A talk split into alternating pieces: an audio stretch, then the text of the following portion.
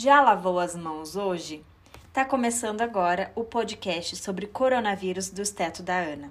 Aqui você ouve a respeito da crise que vivemos sobre o coronavírus e os riscos que ele impõe sobre a população. O tema de hoje é o consumo de álcool na pandemia.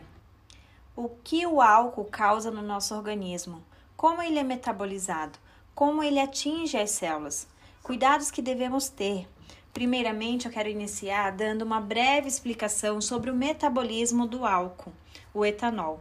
Vamos falar um pouco de bioquímica. Eu sei que esse é um assunto que aflige muito estudante de medicina, é uma disciplina bem complexa. Eu vou tentar resumir aqui de uma forma que seja claro para todos. Eu vou iniciar com o metabolismo do álcool, o etanol, começando com a ingestão da bebida alcoólica, que é absorvida sem passar pela digestão química do corpo. Ela é absorvida já no estômago. 30% dessa ingestão alcoólica fica no estômago, 65% no duodeno e 5% no colo. E como eu disse, atravessa na membrana do tecido sem a digestão.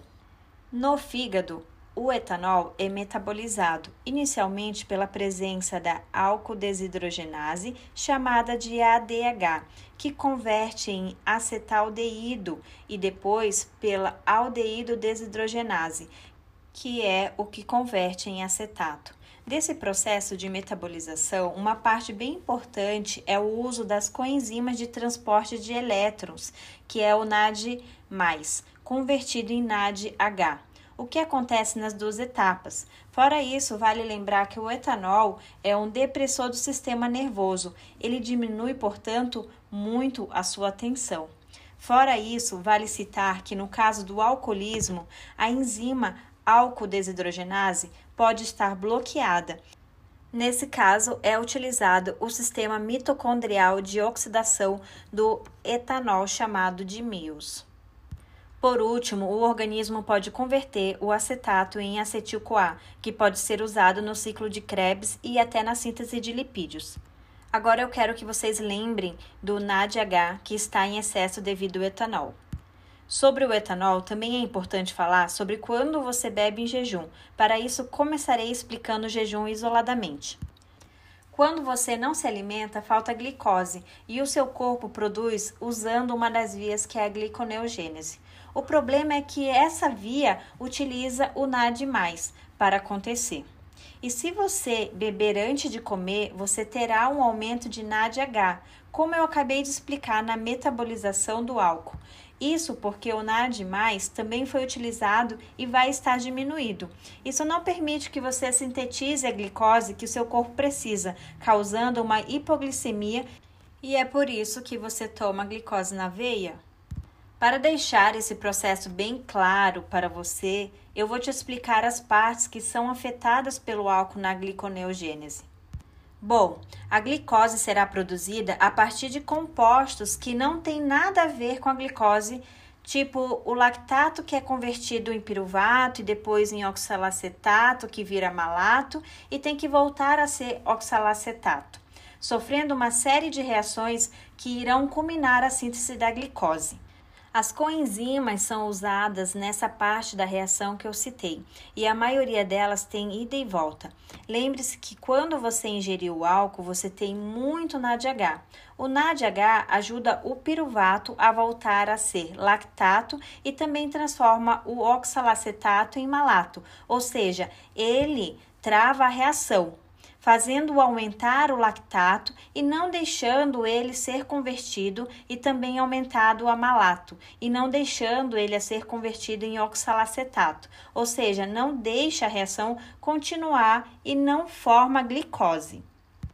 Além disso, o lactato fica acumulado e convertido em ácido lático, causando uma acidose metabólica. E a não produção de glicose no jejum faz então a hipoglicemia. Então, junto a acidose mais a hipoglicemia causam o coma alcoólico. Finalizando agora o metabolismo da, do álcool, a gente vai entrar então na questão da inibição do crescimento celular que o álcool provoca no nosso organismo. Todos sabemos que o crescimento celular é uma série de etapas elegantemente coordenadas. Quando uma dessas etapas está sujeita à interferência de medicamentos ou seja produtos químicos, especialmente o álcool, interrompe o crescimento e a divisão de células troncos neurais. O álcool faz com que as células progridam mais lentamente através do ciclo celular. O ciclo consiste em quatro etapas principais, durante as quais as células crescem e produzem novas proteínas.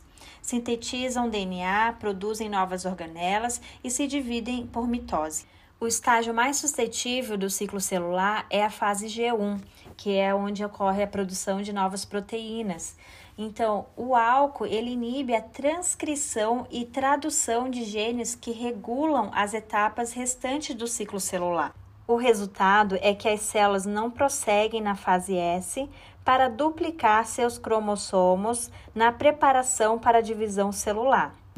Com uma redução na proliferação celular, a perda de neurônios no hipocampo pode levar a problemas significativos de aprendizado e memória.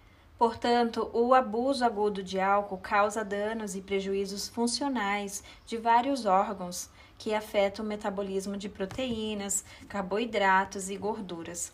As mitocôndrias participam da conversão do acetaldeído em acetato e da geração de quantidades aumentadas de NADH. O abuso crônico de álcool foi estabelecido como uma das principais causas de cardiomiopatias em humanos. No estômago, elevados níveis de concentração de etanol induzem a lesão vascular endotélio, do endotélio da mucosa gástrica, que se tornou edematoso e congestiva, um ponto de lesão hemorrágica disperso, hemorrágica focal, necrose e úlceras gigantes e profundas já os efeitos do álcool no sistema nervoso, durante muito tempo, o efeito do álcool foi considerado uma depressão generalizada da atividade neural, causando comprometimento global dos domínios cognitivo, psicológico e comportamental. Recentemente foi demonstrado que o etanol pode alterar a variabilidade de várias maneiras, afetando em si Muitos dos sistemas de neurotransmissores, células neurais são altamente comprometidas com o consumo do álcool. Até aqui, esse podcast, ele demonstra para você a atuação direta do álcool no seu organismo. No próximo podcast, vamos falar sobre o álcool e a COVID-19. O que você precisa saber? Quais as medidas você deve tomar para evitar esse abuso do álcool em tempos de pandemia.